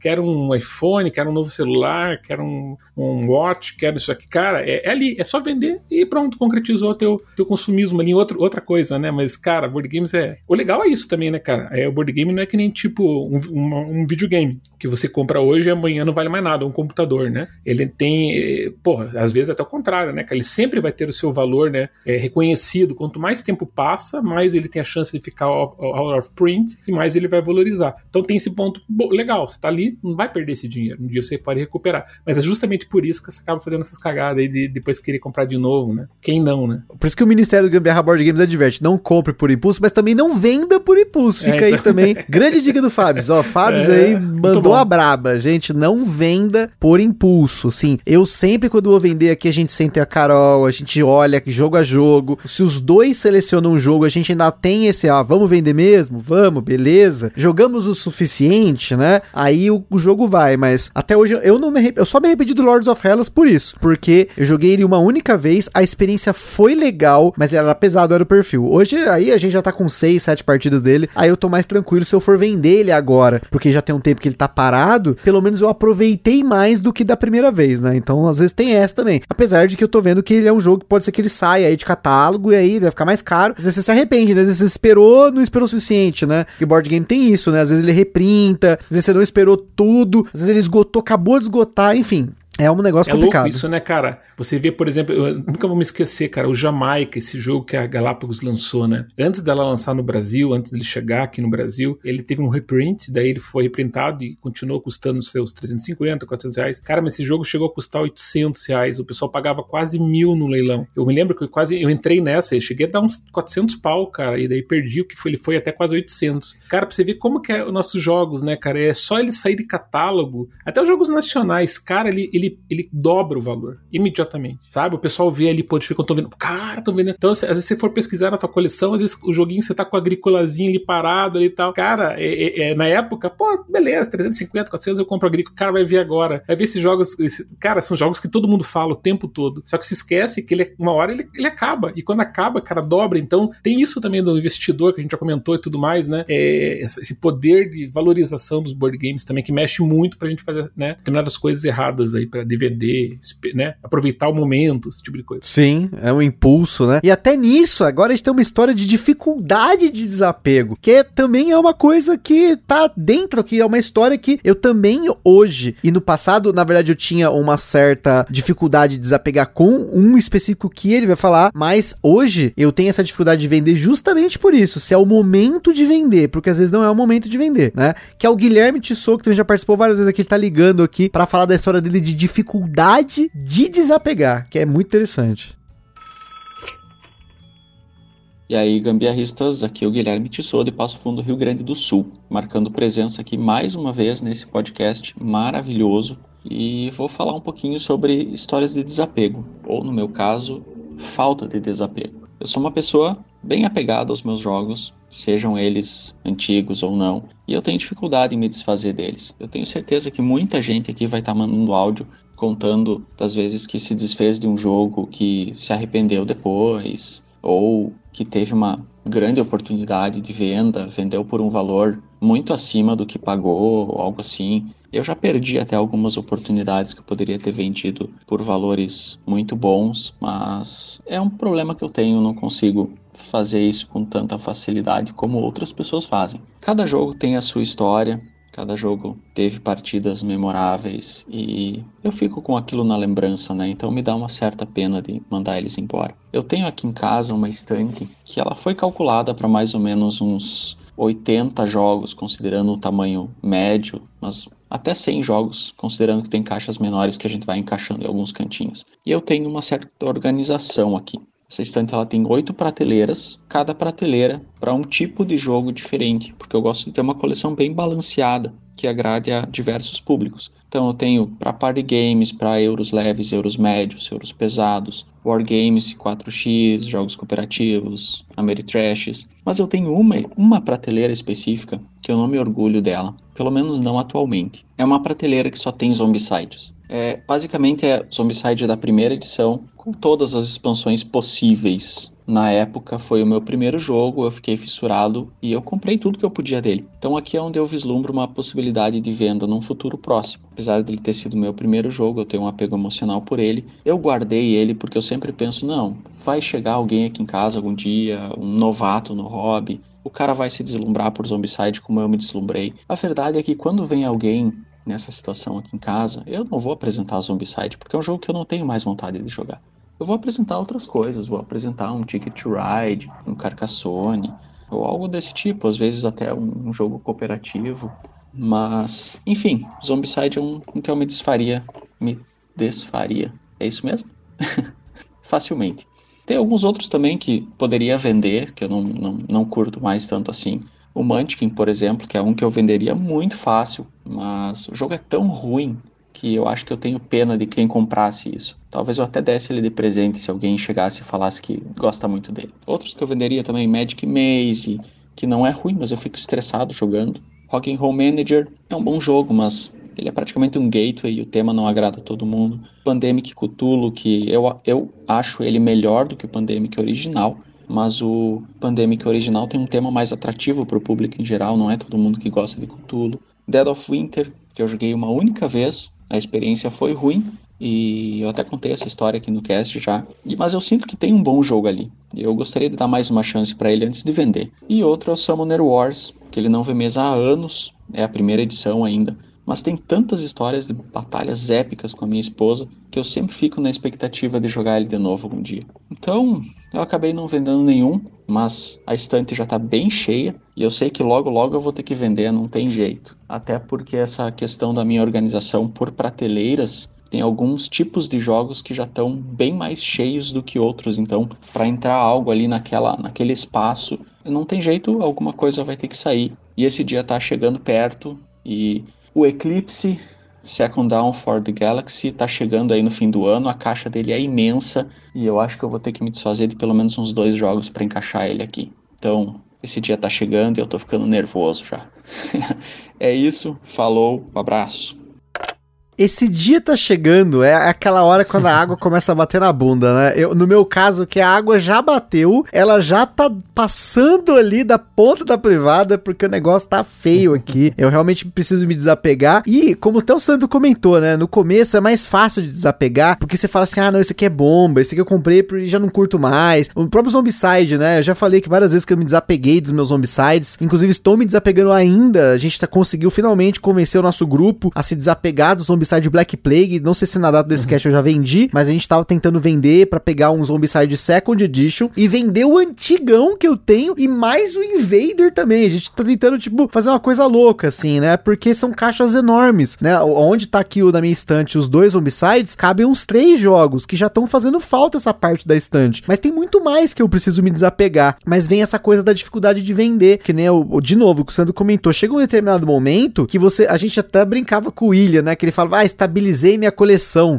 Mas não existe isso, porque todo ano, todo mês, toda semana lança jogo. E aí, ainda mais a gente que trabalha com isso, né? De certa forma, é um hobby dentro do hobby, né? Mas de criar conteúdo, a gente tá sempre fazendo vários e vários. O Sandro tem bem mais do que a gente, porque a gente tem uma vazão menor hoje, mas acaba que a coleção cresce muito, mas muito rápido. Às vezes, num mês, ela estoura, porque é um mês que teve um monte de lançamento, a editora mandou, aí você acabou comprando, é um jogo que chegou do Kickstarter, aí quando você vai ver, tipo, você tá colocando o jogo em cima da mesa, que é o meu caso. A minha mesa do escritório tem jogo já. Meu armário do meu quarto já tem jogo. Tem um jogo na sala, porque a caixa é muito grande, já tá lá no móvel da sala. Tipo, é onde a gente colocava enfeitinho, já tem um Project Elite ali. Então, assim, é uma coisa que a gente tem que tomar muito cuidado. E aí, essa coisa dessa dificuldade de desapego, chega um momento que não tem como. O Guilherme, se tá chegando esse eclipse gigante aí, alguma coisa vai sair. Que sai o Zombicide aí, pra você caber aí essa caixa do eclipse, que é enorme, né? É, legal. O que eu daria de sugestão pro Guilherme nesse momento momento, né, é, que aconteceu comigo também, né, essa dificuldade do desapego, é você fazer aquilo que eu tinha comentado algumas vezes já, que é você criar critérios é, de linha de corte, porque daí fica mais fácil, porque você não precisa ficar pensando muito. Então, quando a minha coleção ela estourou assim e eu já não tinha mais o que vender, por exemplo, o Eclipse que ele citou, né, o Eclipse foi meu top 1 da vida, né? Só que hoje, cara, eu tô pensando se eu vou recomprar, apesar de saber que o jogo é maravilhoso, o melhor 4x aí que eu já joguei, né, o melhor que, é, de construção de nave, nunca vi nada parecido, um, um híbrido, né? Tem todos os elementos da América, a América gosta, tem todos os elementos do euro, é um jogo quase econômico, muito, cara, eu acho perfeito o jogo. Só que, pô, vai ver mesa, porque na época que eu tinha já era um pouco difícil ver mesa. Foi eu que introduzi o Eclipse pro Fada, que hoje ele ama lá, tá um dos melhores da vida dele lá. Ele veio jogar aqui em casa e introduziu o Eclipse para muita gente aqui em Curitiba. Mas o que acontece? É, putz, ele tá, ele tá fora da minha lei de corte. Ou seja, assim, ele tá. É, o que é minha lei de corte nesse momento? Jogos conflitivos, aquilo que eu falei, né? Então tem aquele conflito, tem o dado, tem aquela questão um pouco mais pessoal e tal. Então, pô, quando eu fiz isso, eu consegui eliminar os 10 jogos, não que os 10 fossem ruins. Eu gosto dos 10 que eu vendi, mas como eu sei que a experiência não ia ser tão positiva quanto dos euros secos e duros e ríspidos, que eu amo um monte, então para mim ficou fácil. Opa, então, ó, Kemet Ciclas, que nem comentei, tá, vai tudo pro pau, porque não é, não preciso. Outra linha de corte maravilhosa que o Gustavo usa também, que eu sei, é a questão de jogo funcionar bem para dois. Cara, se a tua coleção é, ela é jogada que nem eu e o Gustavo também, sei lá, 80% com a esposa, com o marido, companheiro, companheira, quem seja quem for, você tem que pensar 80% dos meus jogos, é, dos, dos 100 que eu tenho, então vamos supor que você tenha 100 jogos, 80% tem que ser para dois jogadores. E os outros 20 minimamente, né? Minimamente, minimamente, minimamente. Daí você começa a equilibrar a coleção. Ele falou de coleção equilibrada, então ele vai gostar. Talvez alguma, alguma coisa assim. Opa, mas calma aí, olha só, eu tô com 40% só de jogos que funcionam bem para dois e 60% de jogos que funcionam bem para outro, maior que dois. Então, então eu vou começar a reduzir isso aqui. Quando você começa a fazer esses estudos na tua coleção, você começa a encontrar gaps que estão mal cobridos ou que estão cobridos excessivamente. E daí o que acontece? Você consegue eliminar fácil, porque você não precisa pensar. Não, isso aqui tá desequilibrado. Não, não, puta, tá fora do meu perfil. Cara, quando fiz isso, cara, tirei assim da, da, um peso de cima de mim, que era esse negócio de não saber o que vender, é tudo muito bom, tudo muito maravilhoso. Eu falei, cara, é aqui, party game, Gustavão. Sempre falo também do party game, né? Party game, é, é, eu gosto de jogar party game. Quando a gente vai nos eventos do Board Book, a gente joga lá, se diverte e tal. Mas eu não quero ter, porque ele, ele mesmo falou. eu achava que quando vim, enfim, as pessoas aqui em casa, eu ia jogar game. Mas eu não, eu coloco os family, que eu prefiro jogar um Stone Age com os iniciantes do que jogar um Dixit, por exemplo, entendeu? Porque o Stone Age me traz mais prazer, me traz mais emoção e, e os, os, iniciantes gostam também. Agora fica no Dixit, aquele negocinho de novo, ah, blá, blá, blá, entendeu? Não que seja ruim, Dixit é um puta, um super clássico, funciona muito bem. Mas é aquele negócio, não existe essas pessoas que eu vou jogar. Então a gente começa a desenhar coisas na cabeça que não fazem sentido. Então tira, se abstrai de tudo e coloca no lado racional que você vai encontrar as linhas de corte que funcionam para você e é legal, porque você vai vendendo sem medo de ser feliz, entendeu? Cara, pra mim funcionou, olha, cara, maravilhoso, cara.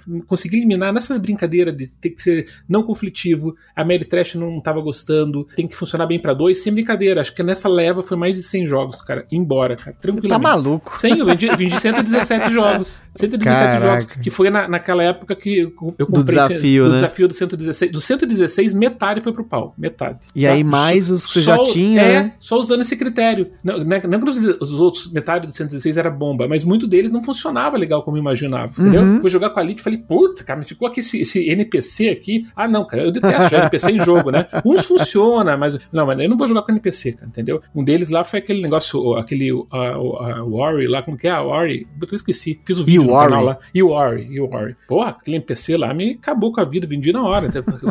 Foi um dos jogos que eu mais critiquei, acho que no canal até hoje. Mas enfim, é isso aí. E acho que chega um momento que a gente acaba desapegando disso, não só porque o jogo é ruim ou porque não deu certo, mas às vezes o jogo esgota. Essa, essa é uma coisa importante. Quando o jogo se esgotou, ele terminou o ciclo. Eu já falei disso aí, mas quem vai falar disso agora é a Maeli. A Maeli vai falar aqui de jogos que eles terminaram o ciclo para ela e aí ela conseguiu desapegar. Fala gambiarristas, aqui é Maeli de Goiânia. Minhas histórias de desapego são poucas, porque infelizmente ainda sou muito apegada aos meus jogos, apesar de alguns não verem tanta mesa, porque ainda não tenho um grupo muito certo aqui em Goiânia. Bom, eu tinha o, o meu primeiro jogo foi Catan e acabou que vindo outros é eu meio que não me deu mais vontade tanto assim de jogar. Então, quando apareceu uma proposta muito boa, eu vendi o Catan e a expansão Navegadores que eu tinha comprado e não tinha jogado nem três vezes a expansão. E vendi para um menino, uma pessoa relativamente nova, não sei se entrou por hobby, mas ele gostou muito do jogo e aí vendi para ele. Também vendi para uma pessoa para darem de aniversário necessário para outra pessoa, que foi o Pot Explosion, porque ele já tinha um pouco se esgotado também na minha coleção. Já tinha jogado com meus amigos fora do hobby, quase todos, e ele não estava vendo tanta mesa. E o último desapego foi o Pablo, porque esse foi presente. Eu realmente não gostava do jogo, então eu joguei ele pouquíssimas vezes e na verdade não vendi, né? Eu doei para um sorteio da igreja da minha irmã. E essas foram minhas histórias. Tá vendo? Tem hora que tem que acabar o ciclo, gente. Tem muito muitos legal. jogos aqui em casa que eu, eu gostava muito do jogo, mas ele terminou o ciclo dele. A gente jogou várias partidas, ele teve ali o seu momento e esse momento ele é passageiro, né? O Jack já falou aqui também, aqui no, no Gambiar sobre isso, que pra gente ter esses momentos e a gente sabe, tipo, aproveitar eles quando eles estão assim muito bons, mas pode acontecer de você, beleza, acabou. Aquele jogo passou, aquele jogo já foi a pira, já foi a, a época e a gente gente acaba desapegando. Eu acho isso super importante. Foi assim que eu comecei a me desapegar dos jogos. Foram duas coisas que me deram os gatilhos para começar a vender meus primeiros jogos. O foi o cast que a gente fez de colecionismo, porque na época eu achava um absurdo as coleções que, você, que o Sandro e o Butileiro tinham, que eram enormes. Meu Deus, as coleções deles eram gigantes. E hoje a minha coleção é tão grande quanto. Isso que é até mais triste, né? Mas e o segundo gatilho foi eu entender isso, né? Que o jogo ele tem um ciclo. Vários jogos, inclusive, que a gente já fez episódio no Gambiarra, eram jogos que eu tinha gostado Primeiro deles, o mais antigo, eu acho, dos que a gente desfez foi o Alhambra, né? E também o Taverna, que são jogos que eles tiveram ciclo, eu gostava muito, jogamos, jogamos, jogamos, aí chegou uma hora que deu aquela última partida, falei, agora é hora dele ir embora. Acho que já deu. Eu tenho outros jogos na coleção que eu quero jogar mais do que esses, muitos outros jogos que eu jogar mais, e aí eles acabaram indo embora, né? Acho que é importante a gente deixar isso claro, que os jogos também têm ciclos, né? Acontece. Não sei se você teve muitos jogos aí. Eu acho que você tem alguns que você já comentou uhum. aqui no Gambiar, que eles tiveram ciclos. Acho que o Scythe foi um deles, né? Que ele teve um ciclo e aí, tipo, acabou esse ciclo, beleza, tá, tá tudo certo, né? uhum. né? olha que legal, até acendeu aqui uma ideia pra gente fazer um top na balada, top jogos que fecharam seu ciclo, né? Porque tem muitos jogos que eles têm uma vida útil realmente. Né? Tem jogos que duram a vida inteira, porque eles estão tão complexos, ou que tem um elementos de profundidade tão bom, como o próprio xadrez, por exemplo, ele nunca vai ter um fim, né? Eu não consigo ver um início e um fim no xadrez, porque ele é aquilo, aquele abstrato, e você vai ter que ser mestre, e você pode viver, ficar cada vez melhor naquele jogo. Então ele infindável, né? Eu não vejo ciclo no, no xadrez. Mas tem jogos que têm seu ciclo mesmo. Para mim, acho que funciona que nem ele falou. É, o, o Catan, ele foi o primeiro jogo que fechou o ciclo. Porque o Catan geralmente introduz a gente no mundo dos games modernos, né? E na época eu me lembro de apresentar o Catan para meus amigos. Cara, era fantástico. Aquilo era uma febre. Todas as vezes eles vinham aqui em casa só para jogar o Catan. Catan era sucesso. Aquela coisa de negociação, de nunca tinha experimentado, de poder negociar abertamente, né? Com jogadores, sem regras. Ó, me dá isso aqui, eu pego aquilo ali. Cara, era extremamente divertido. E é, né, ainda, né? Só que o que acontece? No dia que o, o ciclo fechou para mim do Catan, é, que deu, lógico, fui apresentando outros jogos para eles, né? Daí a gente apresentou Porto Rico, Power Grid, que eram aqueles jogos da época que estavam bombando, né? E daí, quando, quando eu fui apresentar o Catan, pessoal, então vamos jogar Catan, e eles falaram assim, ah, cara, vamos jogar outro. Falei, hum... Na, entendi, falei, tá bom, não, vamos jogar qual vocês querem jogar. Quero jogar Power Grid, daqui a pouco aquele leilão, tá? Falei, ah, entendi. Chegou no outro, na outra noite, aí, vai o Catanzinho aí para começar a noite, né? Ah, não, cara, vamos Porto Rico, cara. Porra, não tem como comparar. falei, hum.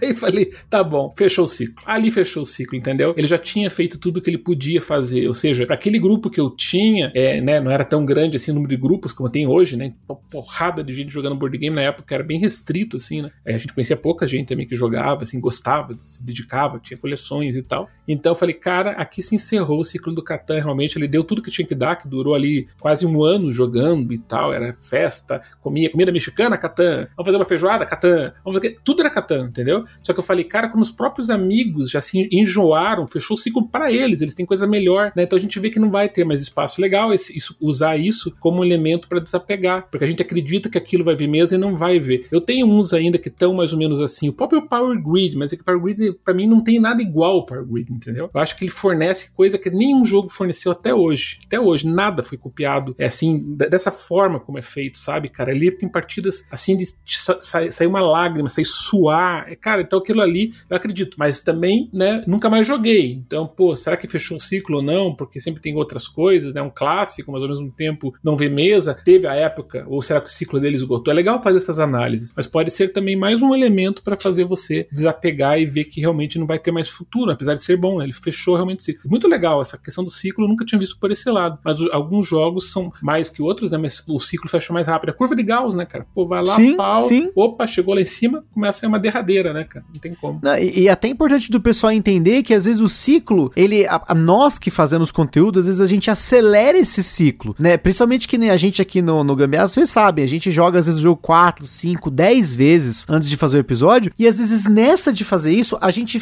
começa e termina o ciclo para fazer o conteúdo. E aí acabou, né? Eu vou dar um exemplo de um jogo que para mim fechou um ciclo, e é bem provável que eu venda ele assim logo, é o Arboretum, que apesar de nem ser um jogo assim que eu acho que a gente esgotou o jogo, mas eu acho que ele para mim fechou um ciclo. Eu não sinto tanta vontade de jogar ele hoje quanto eu senti na primeira partida, e aí a segunda, a terceira, a quarta, a quinta, e aí a gente fez o episódio, e ele para mim às vezes até o fazer o episódio é fechar o ciclo para mim, porque aí eu deixo aquele registro para posteridade, mas falando do jogo que a gente aproveitou bem, né? Que ali ele acabou, né? Por isso que às vezes o pessoal até ah, mas vezes no review retrô que vocês fazem, faz tempo que vocês não jogam o jogo, ou vocês comentam um jogo que já foi embora. Porque pode acontecer, né? De jogos que a gente comprou, recebeu, ganhou, e aí quis fazer gosto naquela época, pô, esse jogo é legal, vou fazer o conteúdo sobre ele. E aí, de jogar, jogar, jogar ele, ele fecha um ciclo. Às vezes porque o jogo a gente acelerou isso, ou às vezes não. Tem jogos, por exemplo, né, como Sagrado, Azul, Nova Luna, são jogos que a gente fez conteúdo há muito tempo, Kings Gold, Sushi Go. Sushi Go, pra mim, tá quase acabando, eu acho, o ciclo. Porque chega um momento que, apesar de eu gostar de mostrar pra outras pessoas, eu já não tô com tanta vontade, eu tenho outros jogos, né? E tem jogos que tem ciclo começando depois do cast, né? Um exemplo é o Dobro, né? Um jogo que a gente tem jogado muito. E as pessoas estão pedindo para jogar pra gente, a gente tá recomendando o jogo. A gente fez o um episódio sobre o Dobro, já com algumas partidas dele, já com duas, quatro, cinco pessoas. E agora, depois do cast, ele continua sendo jogado, sim, em doses cavalares. Toda semana uma partidinha, toda semana um negocinho, sabe? Então, eu acho que pra gente que cria conteúdo, a gente às vezes acelera e talvez essa longevidade dos jogos é muito diferente pra gente. Não que a gente esteja colocando a gente num lugar diferente do jogador aí que tá ouvindo, mas é porque para fazer os episódios, né? O Sandro pode falar também sobre isso. A gente acaba jogando várias vezes para poder ter a experiência para passar. Que às vezes pode ser que às vezes uma partida você já consiga passar uma experiência, mas às vezes você quer jogar em duas e quatro, você quer ter uma variedade ali, né? A gente tenta pelo menos, né? Não, não legal, né? Para mim, você falou Arborento, né? Vou fazer tempo que eu não via sobre esse jogo. Esse jogo para mim teve um ciclo bem curto, um jogo só. Uma jogatina acabou já o ciclo.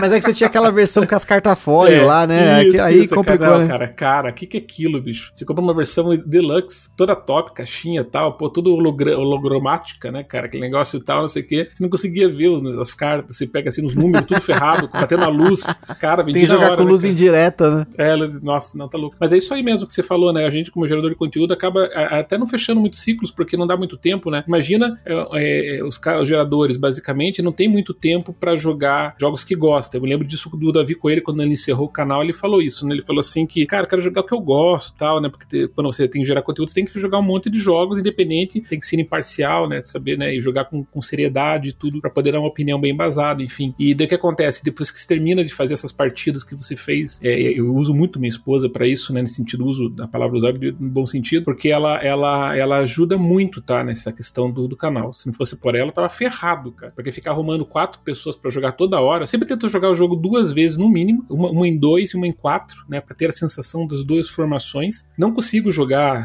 como vocês cinco, seis vezes. Para mim é impossível. Pela quantidade de jogos que a gente tem aqui, seria humanamente impossível, né? Não tem como. E pela quantidade de vezes que vocês jogam também, né? Você ali não joga todo dia, que nem aqui não em joga, casa, é, né? É, não, a gente não tem. A gente joga ali três vezes por semana e olha lá. Um filho e tudo muda totalmente, né? Não tem como ter, dedicar tempo assim. Mas então o que acontece? E nesse ciclo jogar duas, quatro, com quatro pessoas, que a gente sempre tem que fazer, que são os meus cunhados, até agradeço eles, eles assistem o podcast do Gambiarra também, e também é, eles jogam muito comigo, né? Então a gente sempre exercita com ele. Então minhas formações principais é minha esposa e meus cunhados, que daí a gente fecha os quatro e os dois sempre. E lógico que todos os amigos que ajudam uma eventual outra, mas é, o, o ciclo de, de, de, teste, vamos dizer assim, dos jogos é esse. E daí o que acontece? Quando termina essas duas partidas, muitas vezes ele, acontece como você. Ele já não tem muito para onde ir, já, eu sei que ele vai durar mais algumas partidas ali, mas eu seguro na coleção porque ele é muito bom, né? Mas tem outros que eu entendo que ele vai ficar permanentemente, porque aí fica naquela questão que eu falei do xadrez e tal. Então ele fica e dificilmente sai, sabe? Tanto que eu quero manter a coleção assim saudável nesse sentido, saber os jogos que vão durar mais o ciclo ou estudar quais estão numa derrateira já para poder já começar a se desfazendo aos poucos, né? Porque isso, puta, é muito legal com essa análise, não, é, nem falei, cara, repito, pô, é muito massa se estudar o ciclo de vida do produto mesmo, né? Dentro da tua coleção, entendeu? Muito legal. E ainda mais hoje que a gente compete com tantas outras coisas, né? É filmes, é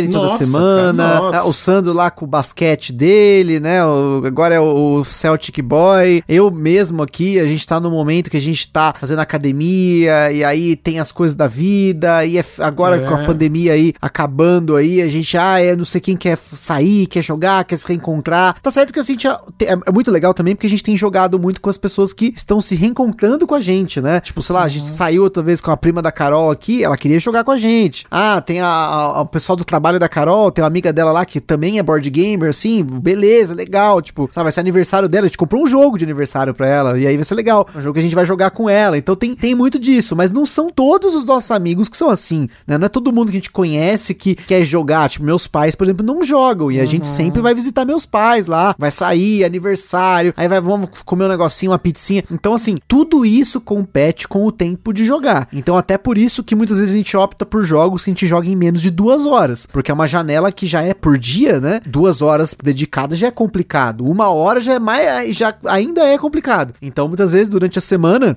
a gente opta, por exemplo, por jogar jogos rápidos ou jogos que a gente manja muito, né? Tipo, até tava falando numa outra gravação que vai sair aí em breve, que é, por exemplo, Sagrada. Sagrada é um jogo que a gente joga muito, porque nós jogamos em 15, 18 minutos uma partida de Sagrada. Azul é impressionante. Chega sexta-feira, é 8 e meia da noite, eu preciso arrumar as coisas lá pra gente ir pra balada, Boards and Burgers lá, arrumar tela verde, iluminação, não sei o que. Fala, olha, a gente tem 20 minutos pra jogar um jogo, vamos jogar um azul, vamos jogar uma nova luna. Por isso que eu repito esses jogos, são jogos que, mesmo depois de fazer o cast, a gente continua jogando assim loucamente, porque são jogos que, além de ter fixado, tem uma competitividade legal, eles têm um setup rápido, então assim, eu acho que muitas vezes a gente acaba pensando nisso na hora de jogar, né? O quão fácil é colocar na mesa, o quanto espaço ele ocupa, o quanto a gente já jogou, a experiência que a gente tem é o prazer de jogá-los, né? Então acho que nisso vai- vão ter jogos como xadrez, e não é só jogos abstratos, tá? Porque a gente tá falando de xadrez, eu falei do azul, sagrado e nova luna, que são três abstratos, né? Mas você pega, por exemplo, um dobro, que é uma vazinha, ou eu pego, por exemplo, sei lá, um jogo que a gente joga muito aqui, que é o All My Goods, que hoje é meu favorito do Alexander Pfister, por ser o jogo que a gente mais jogou do Alexander Pfister. Então são jogos que eles acabam ficando, né? E tem mesmo jogos pesados, o Agra, que a gente citou aqui, né? É um jogo que ficou na coleção, porque acho que é um dos jogos pesados que a gente mais jogou até hoje. Jogamos esse ano de novo já, porque a Carol queria jogar e tal, e eu acho que ele não fechou o ciclo dele, porque por mais que tenha jogado muito ele, poxa, eu quero continuar jogando, eu quero continuar explorando o jogo. Mas teve jogos pesados como o próprio Barrage, que nós jogamos com todos os personagens, tal, não sei o que, e chega um momento e fala assim, não, eu acho que já deu, já deu o que tinha que dar. E aí essa é a hora que eu falo, pô, é a hora que eu vou vender o jogo, né? É muito legal, você colocou num ponto importante que depende muito da fase da vida que você tá vivendo. Os gostos, Demais, os, os cara, hobbies. demais, Ó, por exemplo, demais. hoje vocês não têm filhos. Se vocês esperam ter filhos, você vai ver como a vida vai mudar bastante. O tempo de jogatina de vocês diminui. Talvez os próprios jogos que você não conseguia desapegar, você vai conseguir desapegar. Sim, Porque os sim. pensamentos são outros. Me fizeram uma pergunta, acho que você não sei se estava nessa balada e tal, mas foi engraçado. Não me lembro quem colocou no chat ali, mas fez uma pergunta que me deixou até assustado comigo mesmo, tá? Ter respondido isso, mas é isso mesmo. Porque ele vai colocar exatamente o momento de vida que você tá vivendo. Como eu fiquei todo deslumbrado, quem acompanha lá o canal sabe, tô deslumbrado, eu tô realmente apaixonado. Não é fazer papel, não. É cara, não é personagem, não é cara, é. Eu me apaixonei de uma forma absurda mesmo pelo basquete, sabe? Com essa experiência que eu tive lá em Boston, a gente ganhou a viagem e tudo mais lá, na promoção da Sensudine, pra quem não sabe.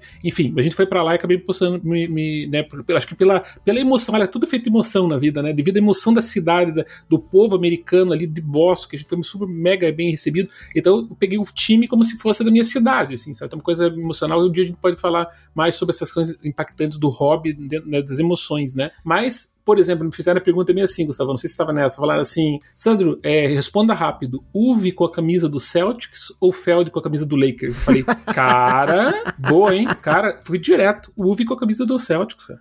Olha aí, olha a denúncia aí, ó.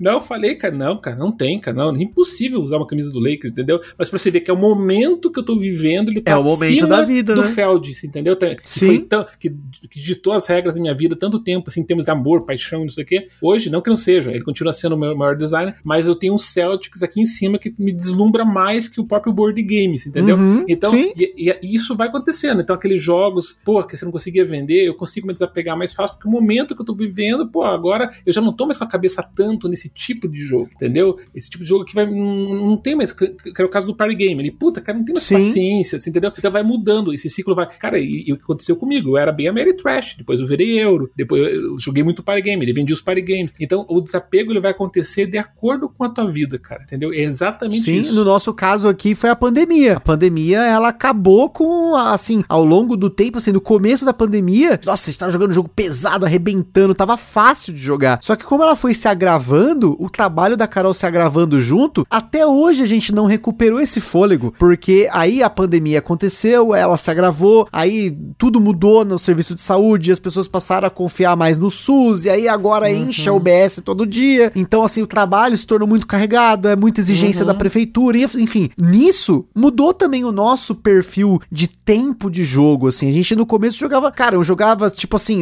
era segunda-feira Marco Polo, terça Agrícola, quarta Lisboa, quinta de- mandava um Tzolk'in. Hoje já não dá pra fazer isso, eu não consigo mais fazer isso, não por minha causa, né? Mas por conta do trabalho da Carol, porque se depender de mim, eu até capaz que eu consiga. Mas às vezes até eu fico com preguiça, assim, né? Às vezes até um jogo mais médio, assim, eu fico com preguiça de jogar. E essa é a hora que você tem que pensar mesmo, assim, você que tá ouvindo a gente aí nessa uma hora e pouco de cast, pensar se é o seu momento de desapegar de alguma coisa aí, às vezes tá, tá na hora, às vezes você tem que, sabe, olhar pra sua estante, fazer aquela reflexão, falar assim, será que é a hora? Aquele jogo que tá, eu já tava com dúvida, será que tá na hora de você ter a certeza? Porque pode ser que seja esse o momento, né? Ou, ou então, né, olhar pra coleção, olhar tranquilo e pensa- fazer aquele pensamento máximo, desapego máximo, né? Por que não vender tudo?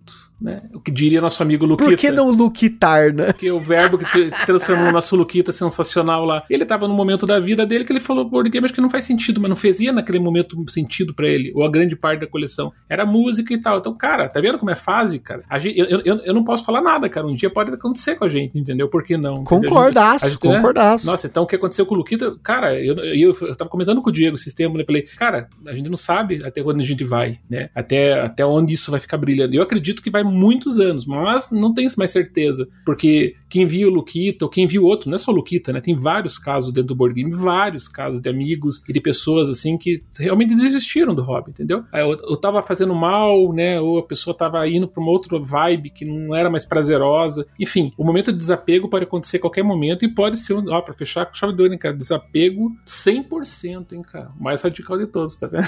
Esse é o mais radical. E eu não vou mentir que ele não é muito difícil. Sim. Dependendo da fase da sua vida, Sim. é muito fácil desapegar. É muito fácil. Se você for pensar, é, é é- é mais difícil desapegar das pessoas do que das coisas, obviamente, né? Então, mas também tem essa. Às vezes você pode. A gente nem entrou nesse mérito, acho que nem até pra gente não se estender, mas às vezes você tem que se desapegar das pessoas. Desapegar daquele seu amigo chato que fica reclamando na mesa de jogo de tabuleiro, que não quer jogar com você. Desapega. Vai embora. Vai jogar com outra pessoa. Desapega. Sabe? de tem que forçar, che- né? Para de para de forçar. forçar, entendeu? Pode acontecer. Às vezes você tá, às vezes você tá tentando forçar o seu parceiro, sua parceira a jogar. Desapega disso. Vai procurar jogar online, vai vai, sabe, negocia aí, joga com, chama a pessoa pra jogar na sua casa, outra pessoa jogar nela, não sei o que. Acontece. Ah, às vezes você tá com, ah, eu queria muito jogar esse jogo, queria muito ter esse jogo. Desapega disso, vai jogar num lugar, vai jogar do amigo, sabe? Tem muitas formas de a gente desapegar de ideias que a gente tem, né? Eu acho que a gente tem muito essa coisa que nem você falou, nessa do apego emocional. Tem que tomar muito cuidado, trabalhar isso muito forte, né? A gente, como criador de conteúdo, tenta, mas a gente também incentiva isso, querendo ou não, só pelo fato da gente estar cobrindo N jogos por mês, né? Às vezes as pessoas deslumbram muito fácil, né? Tem os gatilhos muito fáceis, né? Mas ao mesmo tempo a gente não tem como cuidar de tudo, né? Acho que a gente pode deixar aqui só né, a mensagem pra vocês aí de que o desapego muitas vezes ele é difícil no começo, mas em determinado momento da sua vida aí você vai enxergar que é às vezes era muito mais simples do que você imaginava, né? Muito bom. Comecem, pessoal, desapegando, assistindo aqueles capítulos do Netflix lá, que tem dois episódios top de desapego. Não sei se você assistiu, Gustavão. Não, não não, assisti, não, não. é, não é, não assista lá. São dois documentários que tem na Netflix. Quase certeza que é tudo na Netflix. HBO Max pode ser, não, mas eu acredito que é tudo na Netflix. Tá lá dois episódios top de pessoas que desapegaram e, e pode servir pra gente como board gamer também, porque eles falam de, do, do, do, total, desde roupas, de tudo. Não é organizar a casa, não é isso. Não é, não tem nada a ver com isso. É desapego emocional mesmo, entendeu? Como viver uma vida mais feliz tendo pouco